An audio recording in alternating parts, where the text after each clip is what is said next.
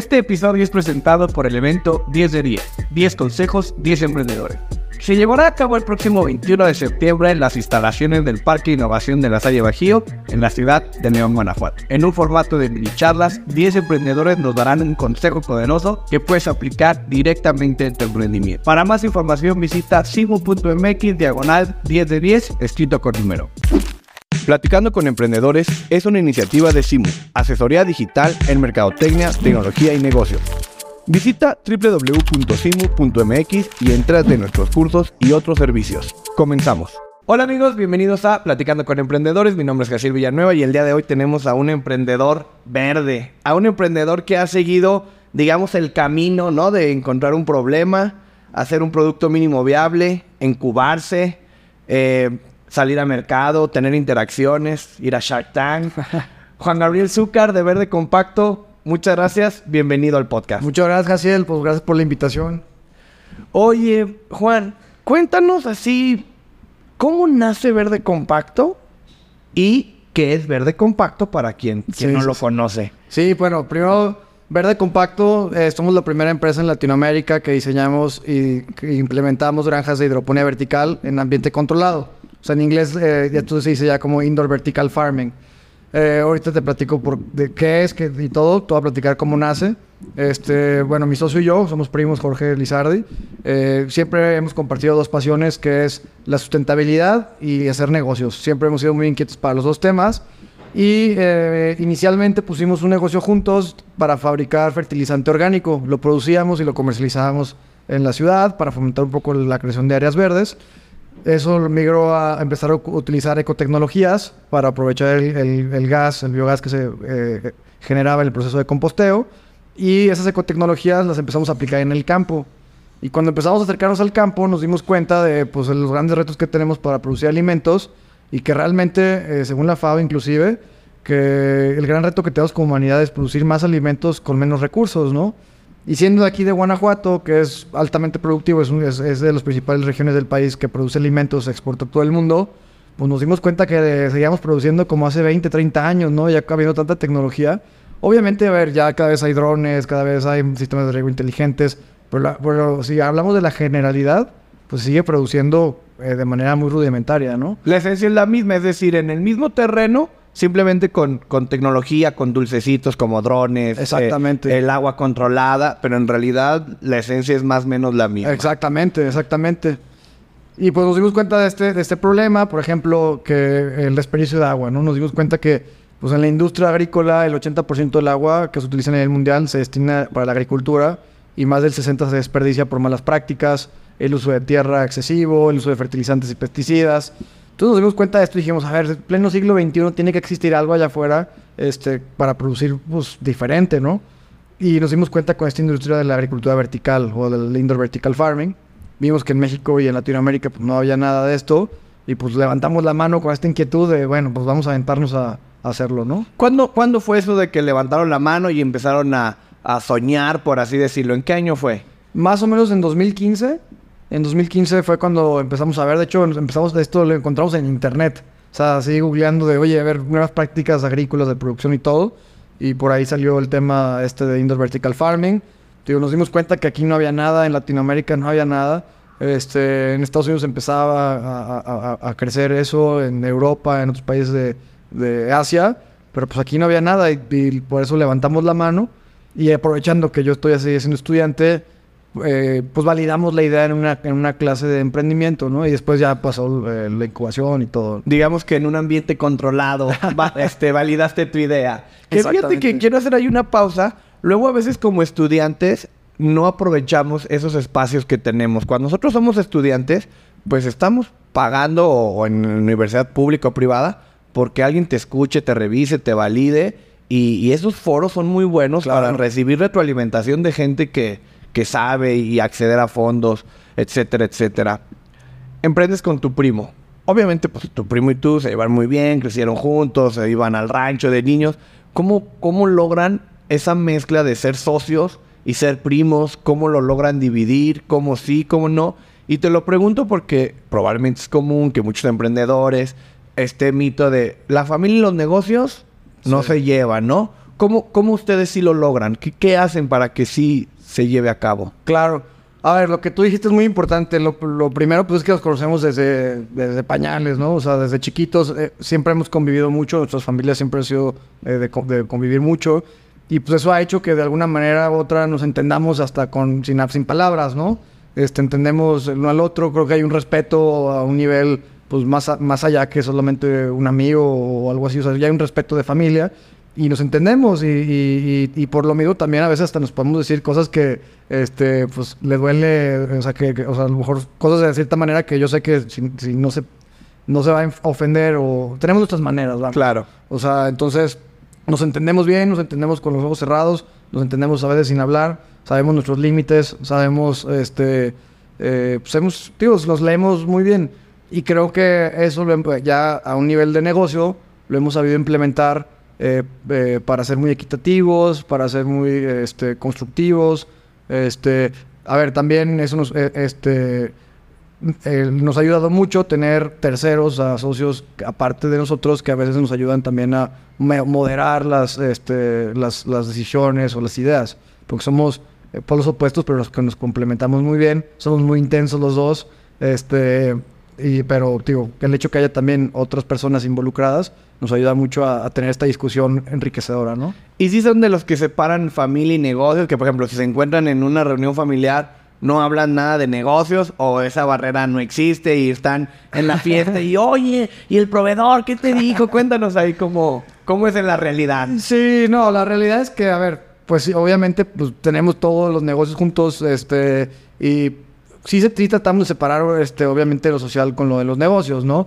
Pero, pues, obviamente, este, naturalmente a veces se da la plática, eh, pero de manera más informal, que también está padre porque ya no lo tomas como de una conversión de oficina, sino ya estás con una chela o en un ambiente distinto, menos controlado. Entonces, eh, si se da natural, lo, lo- no, lo, no es como que no, estamos en una reunión, no. O sea, si se da natural el tema, sí, pero, pero también no es como que lo buscamos hacer, ¿no? Entiendo que ustedes lo que hacen es cultivar, ¿no? Alimentos, incluso eh, tienes dos unidades de negocio, si no me equivoco. Cuéntanos hoy, o sea, cómo es tu equipo, cómo operan, qué venden, qué no venden, Sí. quién, quién es tu cliente. Ah, Desmenúzanos ahora sí que tu negocio. Sí, bueno, a ver, nosotros como desarrollamos una tecnología de hidroponía vertical en ambiente controlado, prácticamente todo lo desarrollamos in-house. Entonces, eso nos ha permitido generar un know-how en todo el equipo para poderlo aplicar de distintas maneras.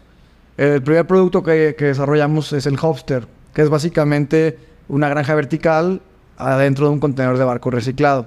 Entonces, ese producto está muy padre porque básicamente en un container tú puedes eh, producir una gran cantidad de alimentos en muy poco espacio. Los construimos aquí en León, los hemos mandado a, tres países del mundo. Este, y pues prácticamente es un modelo plug and play, ¿no? Lo conectas a la luz, al agua y empiezas a producir alimentos. Eso nos ha permitido pues también aplicar la tecnología en distintas escalas. Entonces, desde hacer proyectos a la medida, o eso significa hacer desde invernaderos de cristal con toda la tecnología de vertical, laboratorios más pequeños, bodegas o edificios con la misma tecnología para vegetales, ¿no? Ahora, eh, también al día de hoy estamos, eh, estamos por lanzar un producto que le llamamos el Hofster Mini, que es, ya a lo mejor no es tanta producción porque en el contenedor realmente tiene una producción industrial, es una producción comercial. O sea, por ejemplo, aquí en León eh, tenemos uno, pero abastecemos a 30 restaurantes. Con un solo Con un contenedor. solo contenedor. Claro que complementamos otros productos eh, de fuera, pero con un contenedor estamos este, abasteciendo a 30 restaurantes. ¿Y qué es? ¿Lechuga? En el- aquí ahori- ahorita en este momento estamos produciendo lechugas, eh, diferentes variedades, albahaca y arúgula. Ok. Sí, este, hemos, produ- pero hemos producido rábanos, hemos producido kale, acelga, cebollín, cilantro, este, y se puede llegar a producir flores comestibles, brotes y muchas otras variedades. Entonces ahorita estamos lanzando un producto que se llama el Hofter Mini, que es una granjita vertical de un metro por un metro, pero en ese metro puedes producir de 150 a 300 plantas al mismo tiempo y funciona muy bien, por ejemplo, para hoteles o restaurantes más chiquitos que quieran tener como la experiencia, su huerto, pero un huerto bien hecho, no que la plantita se esté ahí medio sufriendo afuera del, del restaurante, o sea, un huerto bien hecho que puedan entregar esa experiencia de frescura y de farm to table a los clientes y sin, sin, ser tan grande. Ese también ya lo estamos lanzando. Y tenemos un- una segunda línea que es, es una misma tecnología de hidroponía en vertical, pero para producción de forraje verde hidropónico. que ese es para, para producción de alimento para el ganado. O sea, es ya un- un mercado distinto.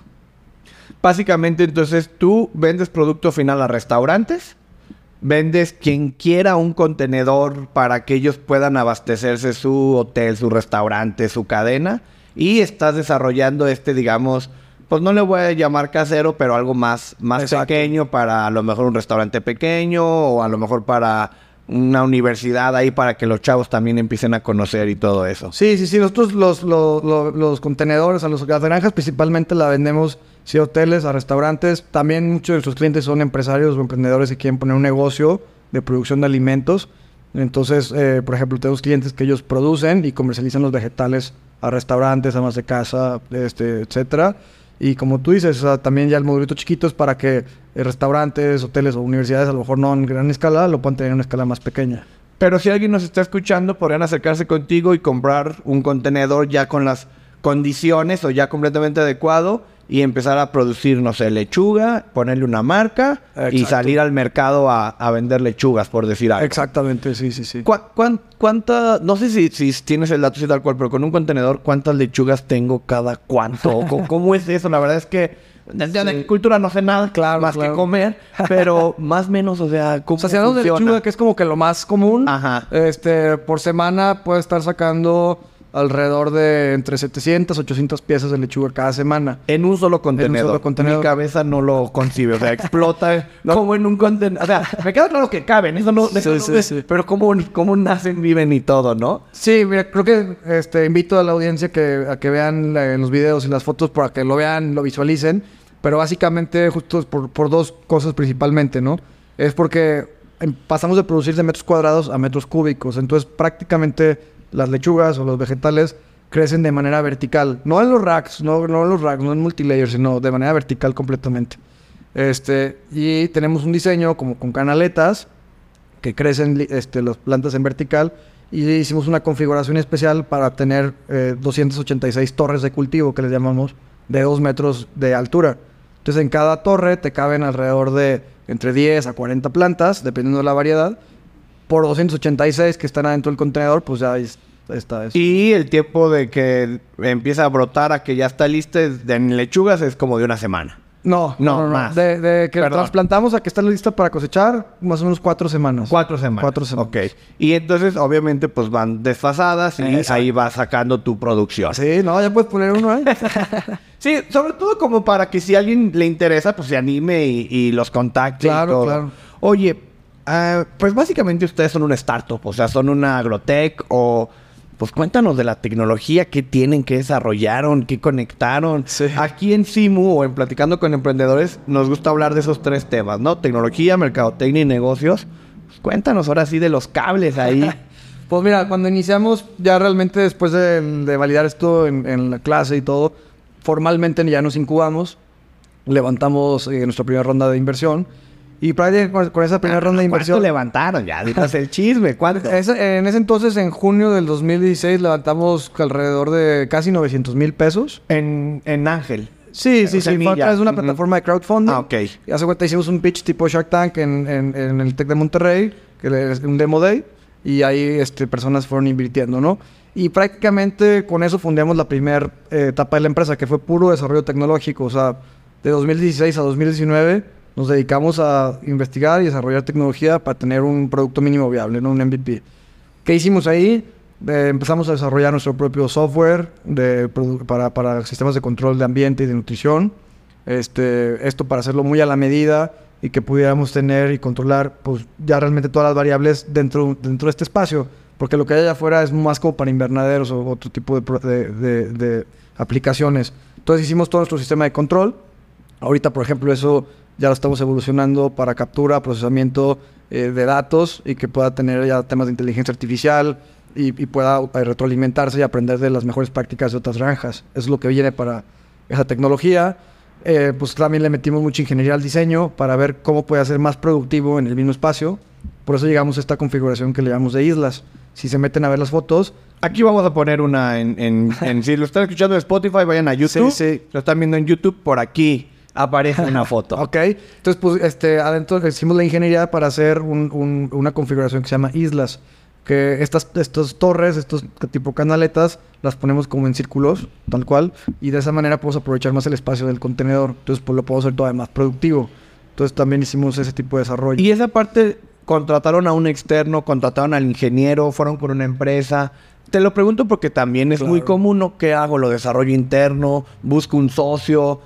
Esta parte del software y, la ingeniería, ¿cómo, ¿cómo, ustedes lo decidieron? Sí, bueno, primero, lo primero, o sea, yo soy ingeniero, Jorge, mi socio también es ingeniero. Eh, ya, ya, éramos muy amigos de otro ingeniero muy bueno que, con el que estuvimos trabajando en las ecotecnias. Este, lo, lo jalamos al equipo. Eh, eh, inicialmente, de hecho, le dimos acciones este, porque es una persona muy valiosa. Y, y, los tres prácticamente empezamos de cero. También montamos un laboratorio con un especialista en hidroponía. Nos fuimos a Guadalajara. Allá hay un, bueno, un investigador que en paz descanse, Gumercindo Hernández. Este, él tenía un centro de investigación muy, muy, muy bueno de hidroponía. Entonces, eh, en sus instalaciones montamos un laboratorio y él, digamos, que nos empezó a asesorar en toda la parte de, agronomía, que ninguno de nosotros era agrónomo. Este, y nosotros como ingenieros empezamos a hacer el resto, ¿no? Este, entonces, si combinamos expertise, que es muy importante rodearte de gente más experta que tú. Eso nos ayudó mucho a validar lámparas, nutrición, genética, configuraciones, condiciones de ambiente, ¿no? Todo. Entonces así fue como, como lo hicimos. El software eh, fue diferente. El software hicimos un partnership con una empresa que se dedica a eso. Hicimos un partnership y empezamos desde cero. Este, ya con ellos desarrollamos la primera fase del, del, del software, que es prácticamente el control. El, control de ambiente, el control de nutrición.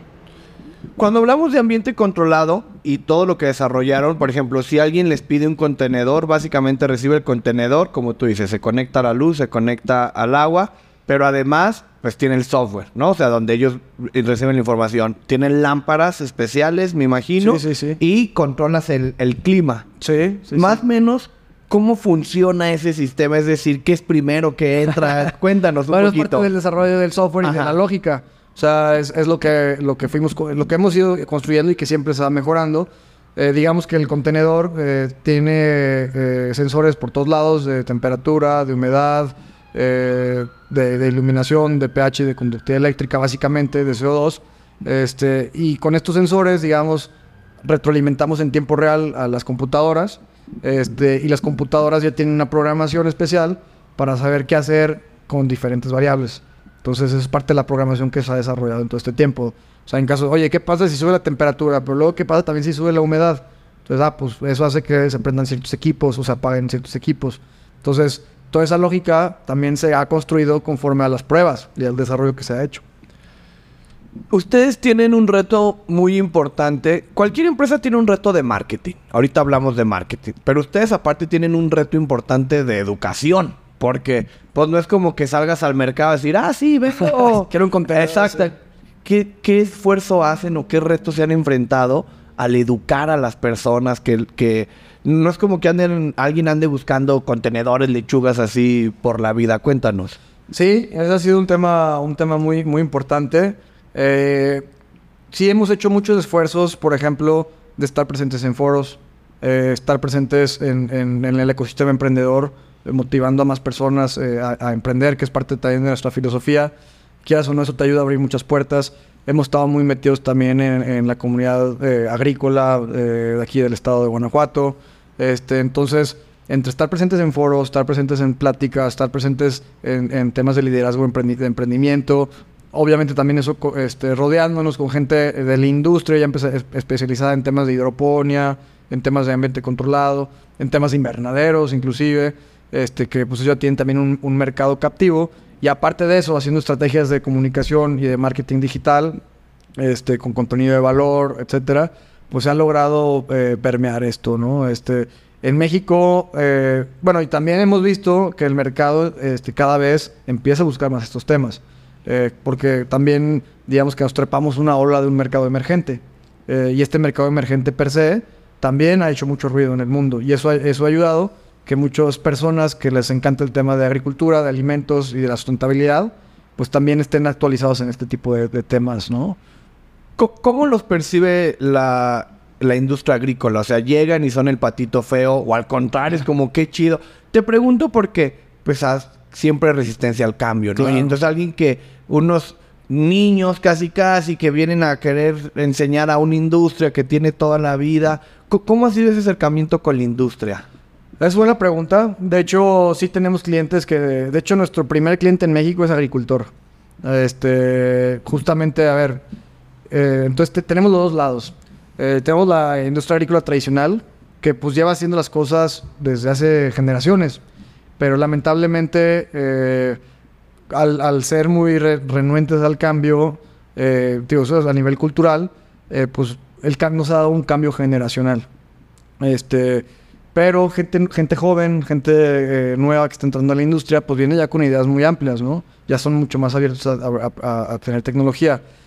Nos hemos metido a la industria otra vez desde temas de educación, nos hemos metido desde temas de especialización, de, de desarrollo personal, inclusive en, temas de diplomados, es donde hemos conocido a muchísima gente, líderes del sector, este, donde, donde también nos han ayudado a abrir puertas, ¿no? Este, en ferias, por ejemplo, eh, prácticamente hemos estado en, en varias de las últimas expos agroalimentarias, en GreenTech, en Querétaro, ¿no? Que es de agricultura protegida. Entonces, eh, pues estás dentro de la industria, pues te encuentras con los dos polos. Ahora sí pues más bien, nosotros buscamos aprovechar y trabajar con la gente que sí está buscando hacer cosas nuevas, ¿no? Y en temas de mercadotecnia, cuéntame, o sea, si hablamos de mercadotecnia, pues sí, redes sociales, pero ustedes qué pautan, no pautan, lo llevan interno, tienen una agencia. eh, Sí. eh, obviamente, pues hicimos la investigación, sé, sé que dieron unos webinars, y etcétera, etcétera, pero platícanos cómo se vive el marketing en el día a día. Sí, de hecho, a ver, desde que iniciamos siempre fuimos de la filosofía de llevarlo in-house. Siempre. ¿Por qué? Principalmente por dos cosas. Una, porque prácticamente estábamos en una industria completamente nueva. O sea, estábamos nosotros abriendo una industria eh, en un país donde no existe, ¿no? Entonces, hacer eso, pues necesitas gente muy creativa, necesitas gente que entienda las cosas desde la raíz este, y, que, y que viva contigo el aprendizaje. Entonces, este, por eso fue una de las razones por cual decidimos hacerlo in-house. Y la otra es, como startup, todo el tiempo andas pivoteando, todo el tiempo andas cambiando y necesitas esa versatilidad y esa flexibilidad de cambiar las cosas rápido. Mi, mi- mi- mi- percepción personal es que hay agencias excelentes, muy buenas, este, que ayudan muy bien para etapas más consolidadas. De cuando acuerdo. ya tienes, cuando ya sabes muy bien qué es lo que quieres, ya sabes qué es lo que te funciona, ya sabes muy bien qué mercado es el que buscas, el tipo de cliente.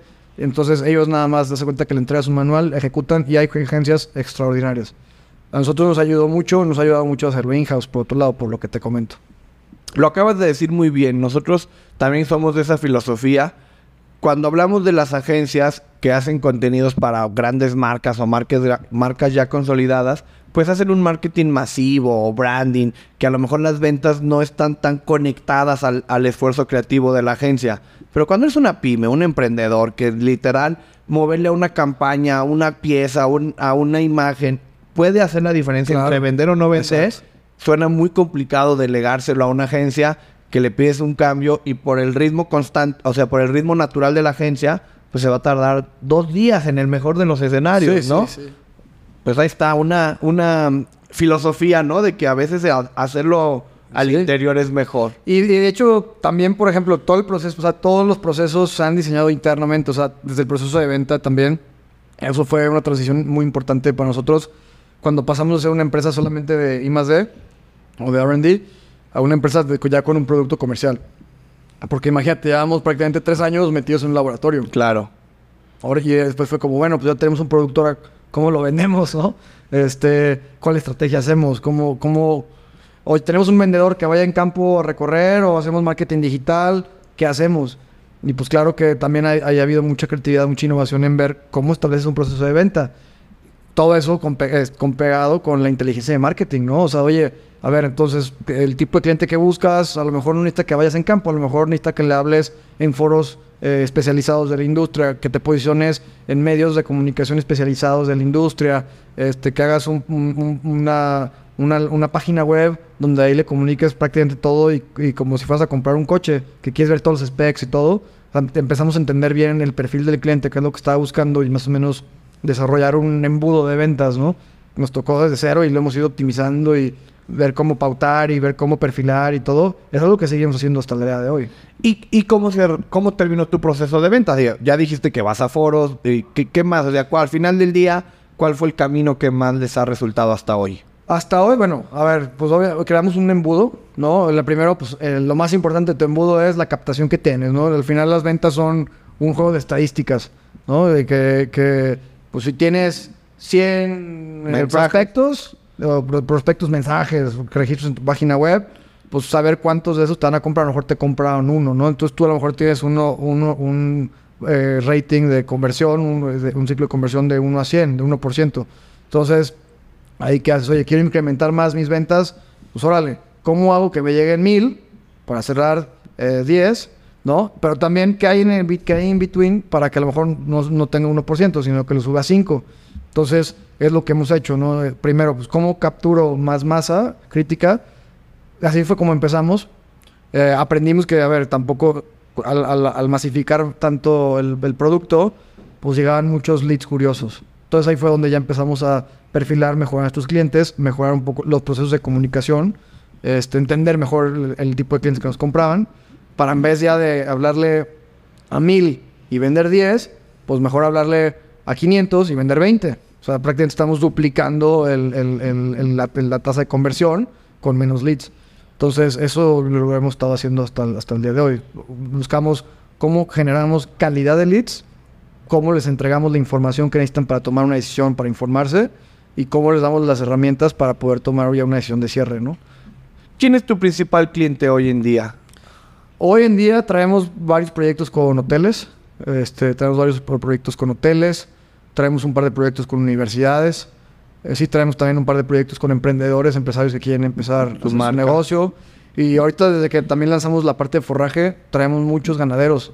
Eh, sobre todo este año fue un año durísimo para los ganaderos. Pues todos aquí en León, ¿cómo estábamos de la sequía? ¿Cómo estábamos del calor? De, Sí, Oye, claro. está durísimo el sol, durísimo la sequía.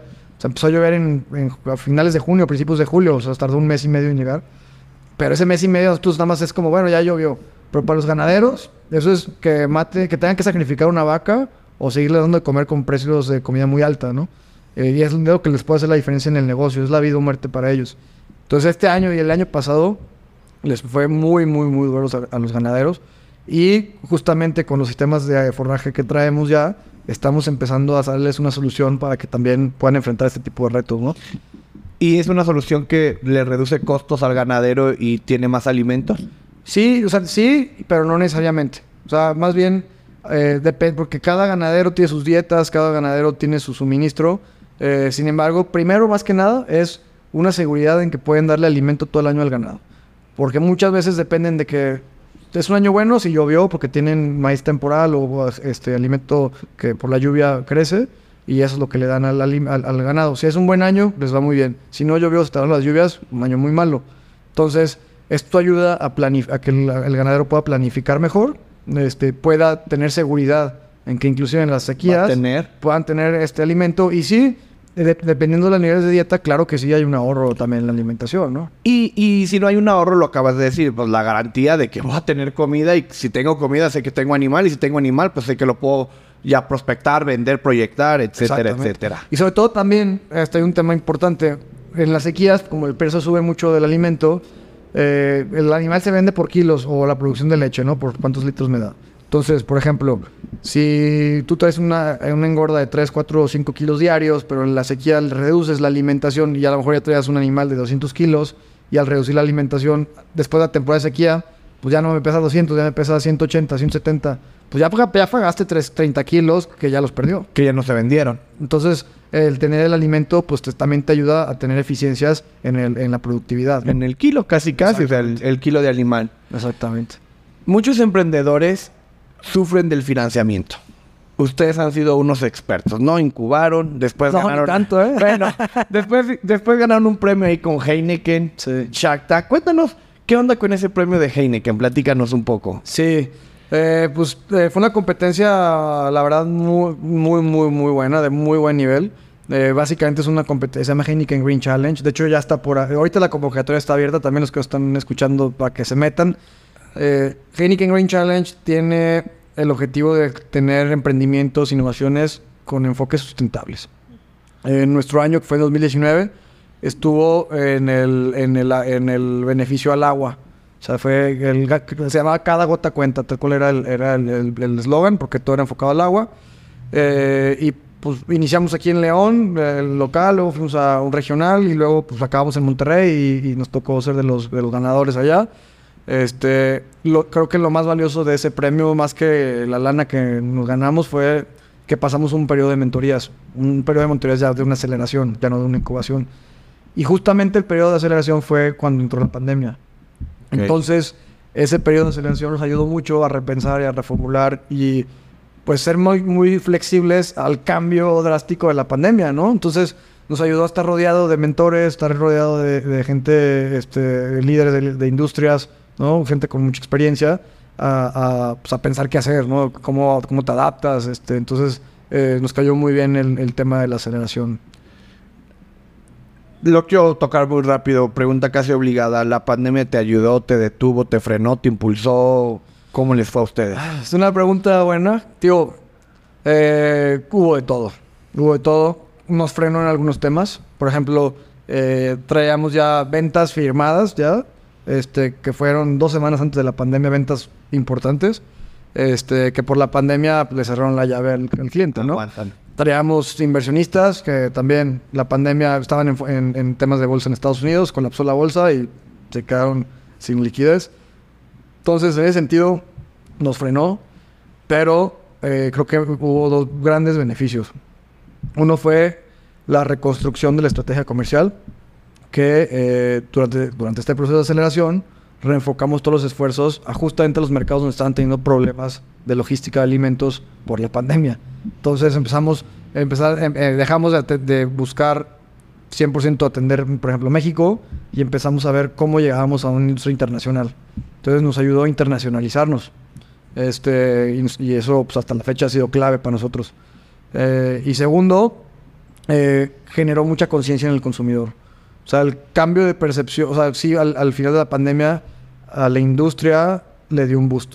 Ah, había, nos hizo darnos cuenta de que hay una escasez, o puede haber una escasez, ¿no?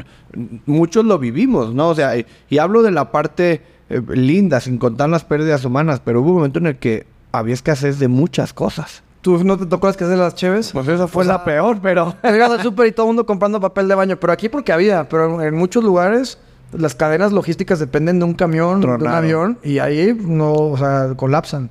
Eh, entonces, en agendas de muchos países se metió como prioridad el tema de autonomía alimenticia. Entonces, por ejemplo, desde la pandemia de los países árabes, por ejemplo, le han metido billones de dólares en ser autosuficientes en alimentos, porque ellos dependen de las importaciones, ¿no? La Ribera Maya, ellos dependen de un camión que va, que viaja prácticamente del centro del país allá con producto fresco. Si se le poncha la llanta, si un, un tomaron la carretera, pues el producto llega mal, muy mal. O sea, el otro día está hablando con una persona para que, la, que vende fresas allá. La fresa llega con tres días de carretera. ¿Y cuánto pagas por una fresa o por una ensalada o un, un postre con fresa allá? claro. pagas carísimo, ¿no? Y nosotros que tenemos tan buena fresa aquí en el estado, ¿no? Sí, sí, sí. Ah, hablando de la calidad de los productos, eh, un, un, producto, una lechuga de tierra, por así decirlo, versus una de verde compacto o eh, ambiente controlado, está mejor, está peor, más propiedades. Digo, ¿quién vende pan caliente? Pero siendo muy objetivos, ¿qué vende pan frío?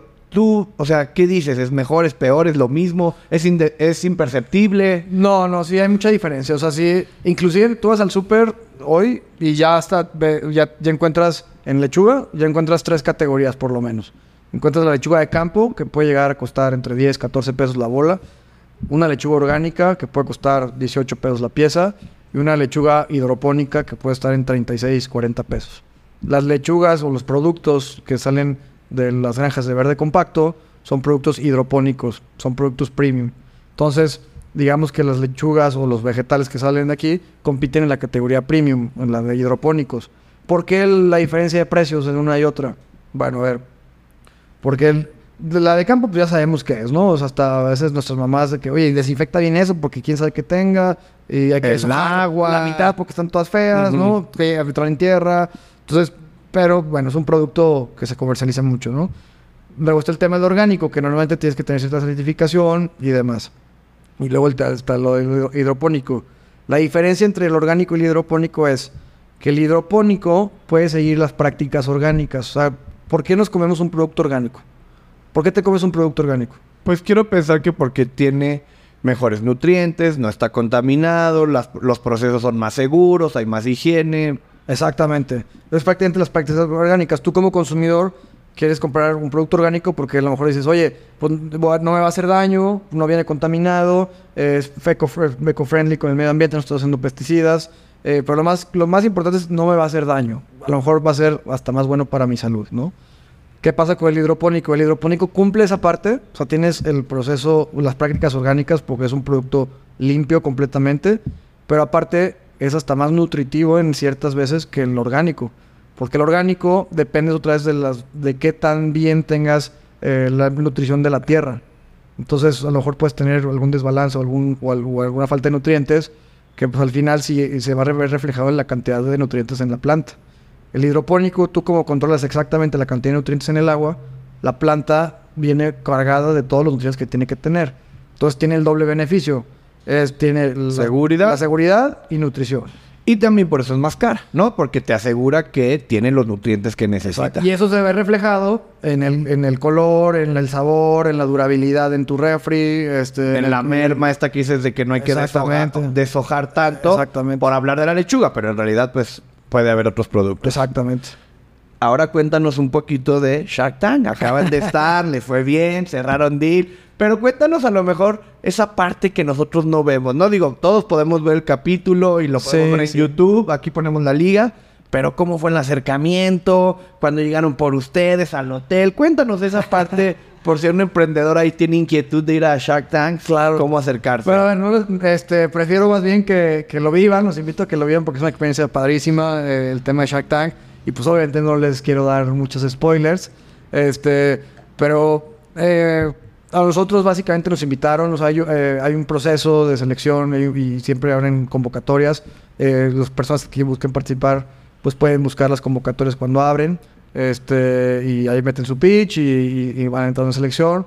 En nuestro caso eh, nos invitaron este, y, y pues prácticamente eh, nos preparamos, o sea, nos pusimos a ver todas las temporadas de Shark Tank en la oficina con nuestros socios, este, socios así, este, más este, de, mayor edad, hasta nosotros, ¿no? Porque cada quien percibe cosas distintas. Pues tomamos todas nuestras notas, más o menos vimos cómo estaban haciendo las evaluaciones los emprendedores, vimos el perfil, empezamos a estudiar el perfil de los, de los Sharks, este, empezamos nosotros internamente también, dijimos, oye, a ver, pues hay que priorizar, ¿qué tipo? Lo importante para nosotros de, ir a Shark Tank, claro que era el, la difusión, pero también era traer, o sea, y, no solamente en Shark Tank, sino esto en cualquier eh, inversión que generes, es el tema de smart money. Entonces es que busques socios smart. O sea, porque socios voy a haber muchos, pero el chiste es que no solamente te aporten el cheque, sino que también te aporten algo más. Entonces eh, empezamos a estudiar muy bien los, perfiles, quién era ese perfil más smart para nosotros, porque pues, todos los Sharks traen un perfil muy fregón, por algo están ahí. Entonces empezamos a estudiar en, los perfiles y pues hicimos nuestra lista así como de, del 1 al 5, ¿no? Y estuvo muy padre porque cuando estuvimos ahí, este, de hecho alguien hizo la pregunta, oye, ¿y por qué Shark viene, no? Este, obviamente, pues dijimos pues, los temas positivos de cada uno de ellos. Este, y, al final eh, logramos quedarnos con los dos primeros Sharks de nuestra lista, ¿no? Que sabíamos que podían aportar el, mayor valor al, negocio. Que en este caso fue a Mauri y Ale. que, porque acabas de decir algo muy importante. A ver, todos los Sharks te podían dar un millón, dos millones, ¿no? Que a lo mejor era lo que querías. Y como tú dices, pues dos millones de Amauri o de Ale o de Marisa o de Marcus, pues son dos millones y te sirven. ¿Cuál fue tu lógica para decir son más valiosos o pueden aportar más valor Ale y Amauri? Bueno, empezando por Amauri, porque creemos que es un, emprendedor joven, este, como nosotros, que ha, hecho muchas cosas distintas en la industria. Fue la primera persona que puso streaming en el fútbol. Y ahorita todas las plataformas de fútbol tienen, todas las plataformas de streaming tienen fútbol. Y sobre todo también porque están muy metidos en el tema de la salud y tienen cadenas de distribución muy sólidas tienen una internacionalización muy sólida este, y, y- y- y le dimos mucho valor por ello, ¿no? Por las cadenas de distribución, la internacionalidad, la parte de la, de la nutrición, de la vida healthy, ¿no? Este, y luego la parte de Ale también ayudó muchísimo porque ella es especialista en el tema de alimentos. Claro. Su familia se dedica a eso. Este, ella fue- ha estado en las corporaciones de alimentos más grandes del país. Este, y es una persona brillante. Entonces, este, creo que esa mancuerna es muy buena. Inclusive por eso a Mauri la invitó, ¿no? Pues sabe bien, porque sabe el valor que puede traer el sector de alimentos, ¿no? Lo dijiste bien, hicieron su tarea, ¿no? O sea, ya mira, ver todas las temporadas de Shark Tank ya, ya implica un, un compromiso y hicieron la tarea eh, pues de manera formidable. Qué chido, la verdad. Y gracias, Gracias, por ¿no? compartirnos, por compartirnos ese, ese tip. Porque luego sí, de afuera se ve muy fácil, ¿no? Ay, ¿por qué dijo eso? Ay, pero ya estar ahí y las luces y el foco y la grabación. No, hasta pues, se ponen ahí la musiquita para que... para que se viva el ambiente. Oye, Juan, todas las historias de éxito, pues hay momentos difíciles, ¿no? Claro. Hay truenes, hay pérdidas. Cuéntanos una que tú dices, híjole, esta casi no la contamos o esta Sí, sí, este, Fue, fue duro para, para la empresa. Cuéntanos un momento difícil. Sí, pues yo, yo creo que el momento difícil, justamente como dicen las cosas, ¿no? Fue cuando ya prácticamente estábamos en de nuestros momentos más cúspides. Eh, pues íbamos, íbamos este, prácticamente duplicando ventas cada año, estábamos levantando inversión, estábamos desarrollando eh, propiedad intelectual. Y en ese momento de búsqueda estábamos eh, sacando un diplomado en el IMPADE, o sea, estábamos eh, con todo. Con todo el rock. Y pues ya ves, cuando vas con todo lo atraes, ¿no? Eh, nos cayeron una, una, una empresa americana, de mexicanos me- americanos. Este, que vinieron a León, nos vieron todos. Y pues nos ofrecieron, oigan, señores, este, eh, este, ellos, ellos se dedican a la industria de, de venta, de comercialización de perecederos en Estados Unidos. Son unas personas fuertes, este, tienen muchos clientes. Este, pues nos dijeron así tal cual, oigan señores, queremos eh, fusionar eh, lo que ustedes están haciendo con, lo, con, con una empresa nueva que vamos a abrir allá para montar nuestras propias granjas verticales en Estados Unidos. Este, ustedes ponen toda la tecnología, eh, se dedican a, a- a desarrollar las granjas, a operar y nosotros nos encargamos de toda la comercialización. que la comerci- comercialización en el supermercado de Estados Unidos directo es muy difícil de llegar a eso. Normalmente se llega a través de brokers. Pero ellos como ya tenían todo eso, este, pues dijimos, órale. Y estuvo muy padre la mezcla porque también había un fondo de inversión atrás. Entonces, este, pues armó padre, ¿no? Eh, el error eh, fue, pues, no hacer nuestro due diligence adecuado. Muchas veces como emprendedor llegan y, y ves a alguien más grande que tú y te dicen, no, pues yo, yo te voy a hacer due diligence. Ahí te vas, te preparas todo. Pero uno luego no hace los due diligence a ver quién te está invirtiendo. Claro. Dejas de ver, o sea, porque te lo, lo ves más grande, ves el pastel y por, la, por los sueños, la ambición, pues te sesgas y crees que tú, eres, que tú les vas a abrir la puerta para investigar. Pero pues luego esas personas también hay que saber quién, con quién te estás asociando, ¿no? Sí, tendría que ser Bilateral. a la- Exactamente. Y, y- y poco a poco, pues la relación no, no funcionó. eh, se, se hicieron muchas promesas que no. Pero en esas promesas, pues parte de eso fue, oye, está bien, lo hacemos. Pero una de las condiciones que ellos nos pusieron fue, pero, ¿sabes qué? Ahorita eh, deja de atender las ventas, deja de vender eh, contenedores, vamos a, A hacer todo enfocarnos a acá, esto. ¿no? Y, y fue de que, bueno, está bien, vamos a apostarle. Y pues acabó siendo, pues no jaló, no jaló ese proyecto. eh, no, las personas no compaginamos. Este, no hicimos nuestro due diligence adecuado. Y pues prácticamente estuvimos en ese proceso durante seis, ocho meses. Este, prácticamente ya viviendo allá. Este, y pues fue como, bueno, pues tenemos que volver a arrancar todo, ¿no? Este, hicimos porque tuvimos que hacer cambios de la empresa, tuvimos que hacer, apostarle a ese tipo de cosas. Eh, cerrar una operación comercial sin nada, sin nada firme es, es darte un balazo a ti mismo. Entonces, este, pues fue prácticamente reactivar todo rápido, este, bien. Y, y al día de hoy creo que esa, esa lección, tío, sí, sí fue un tema duro, pero creo que ha sido de los aprendizajes más valiosos que hemos tenido. Y eso nos abrió muchísimo la mente para saber cómo se hacen negocios todavía más grandes, a visualizar una industria todavía más grande, este, a liderar desde otras posiciones. Creo que eso nos, nos digamos que nos eh, pagamos por un aprendizaje súper valioso. Una, una maestría muy valiosa. Una maestría que ni en Harvard. Exacto. que, que básicamente tú cerraste tu operación comercial aquí por apostarle allá, no funcionó y entonces fue como, pues ahora vez. regrésate a activar acá, ¿no? Y la lección puede ser es, pues no importa qué tan chico o qué tan grande se vea este socio comercial, hay que hacer la tarea, ¿no? Hay O que sea, hacer hay la tarea. que... Y hasta no tener nada firme, hasta que no estén las cosas firmes en la mesa, esas, o sea, no cambies de volantazo de manera drástica, ¿no? O sea, tú pudiste haber seguido con tu operación casi casi que hasta el, hasta el día uno que hubiera ventas allá, por así decirlo, ¿no? Sí, también cuando sabes que están poniendo condiciones no muy favorables, también, Red también flag. es, exactamente, es cuidar mucho esa, esa parte de tu gut feeling, ¿no? Que dicen, este, donde ya empieza a ver red flags, es mejor que la primera, oye, pues, ¿qué onda? ¿Qué está pasando? A dejar que, que empiece a crecer, porque cuando empieza a crecer es peor, el- eh, la consecuencia luego puede ser peor. ¿no?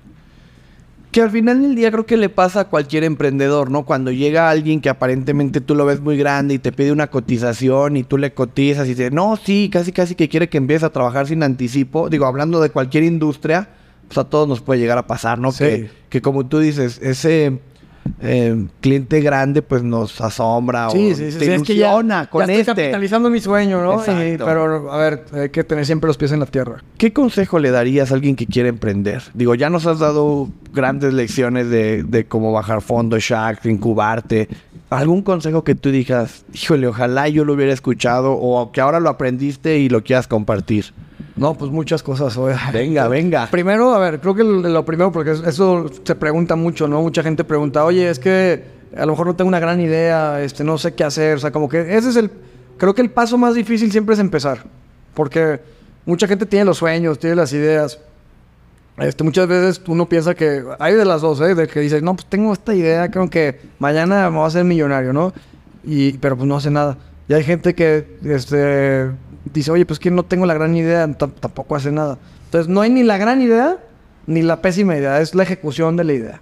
Entonces, eh, creo que mi primer consejo es que lo que vayan a hacer sea algo que les apasione, sea algo que realmente se vean haciéndolo y que, que- que digan, le voy a apostar todos los kilos, le voy a echar todos los kilos, pero que realmente les apasione. Porque esto, el emprendimiento es una carrera de resistencia, no de velocidad. Y lo que te da esa, eh, eh, esa energía para seguir adelante es la pasión y, por lo que haces. Entonces, más que sea la gran idea o la menor idea, es algo que realmente, una idea que realmente te apasione. Porque después, el que se convierte una mala idea en una gran idea es la ejecución. O una gran idea en una mala idea también es la ejecución.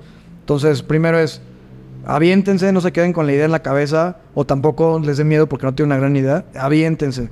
Y lo segundo es, aviéntense y este, rodeense de gente experta, con gente más capaz que tú, porque uno no lo sabe todo, ¿no? Eh, eh, este tema de la incubación, este, este tema de rodearte de expertos, ayudan muchísimo. Creo que por lo menos en, en Guanajuato eh, existe ese ecosistema. Entonces es acérquense ahí, este, porque pueden llevar esa idea a un modelo más atractivo. Teniendo una buena idea y aterrizada con un buen modelo de negocio, ya de ahí ya vienen los fondos y ya viene todo ello. Rodeado de las personas adecuadas, te conectan con los fondos adecuados. Pero yo, yo para mí, esas serían las eh, dos principales este, consejos. Anímense y rodeense de gente experta. Ahí está. Grandes consejos para, para empezar a emprender y, y no quedarse en el intento. Exactamente. Juan, ya casi para despedirnos, imagínate que te digo que tu próximo tweet se va a hacer viral. Lo van a ver millones de personas. ¿Qué diría ese tweet si todavía existiera Twitter? ¿Qué diría ese tweet de Juan para el mundo? Pues yo creo que esto, este, estos consejos, ¿no? O sea, parte de lo, de lo de, parte de nuestra pasión, de lo que nos, de la gasolina que le ponemos todos los días a, a- a Verde Compacto es también el liderar y, y- y- y- y empujar a ot- otros emprendedores a que, le- a que las cosas se pueden lograr, este, si, con, con esa pasión y con esa ejecución eh, y con disciplina de todos los días. Entonces, prácticamente mi tweet sería, sería eso, sería las cosas grandes que sueñas las puedes lograr siempre y cuando las pongas en acción, las ejecutes y te rodees de las personas adecuadas. Porque qué mejor que más personas se animen a hacer cosas nuevas, innovadoras, porque es algo que necesitamos todos. Entonces, este, yo sería algo que, que- que diría a que todo el mundo escuche y que se aviente, porque necesitamos innovación y más en este país. Este, necesitamos este, mucha innovación que tiene que venir desde nuestra silla, porque de ningún lado va a llegar. Pasión y disciplina. Me quedo con eso, ¿no? Meterle pasión y, Y ser la, y la disciplina de ejecutarlo, lo que decías. Juan, pues muchísimas gracias. ¿Algo que quieras agregar? ¿Algo que no te pregunté? ¿Algo que le quieras decir a, a tus fans, a los que están escuchando? Este podcast es tuyo. Juan. Claro, no, no, nada más que, este, pues a ver, es, una, es un tiempo muy breve para platicar, este, que realmente si, si les llama la atención alguno de estos temas, pues que nos, que nos busquen, que se metan a, a- YouTube. Tenemos, estamos haciendo cursos gratis para gente que quiere empezar a temas de hidroponía. Bueno, se han empezado a publicar a finales de año. Este, contáctenos, pregúntenos. O sea, realmente estamos ahí para ustedes. Este, y nada, pues agradecerte, Jaciel, por esta gran invitación. No, a ti. ¿Cuál es la página? Digo, la vamos a poner, pero para quien lo esté escuchando. Verdecompacto.com y Verde Compacto en todas las redes sociales. Ahí está. Y pues bueno, pues gracias a ti, Juan. Gracias por el espacio, por la plática. A nombre de todas las personas que hacemos posible platicando con emprendedores, muchas gracias y nos vemos la próxima semana. Gracias. Muchas gracias. Un tazo. ¡Nos fuimos! Está cerrado. Oye, una vez las fotos, ¿no? Ya que estamos aquí, bueno, tomé una fotito aquí para el recuerdo. Sí, sí.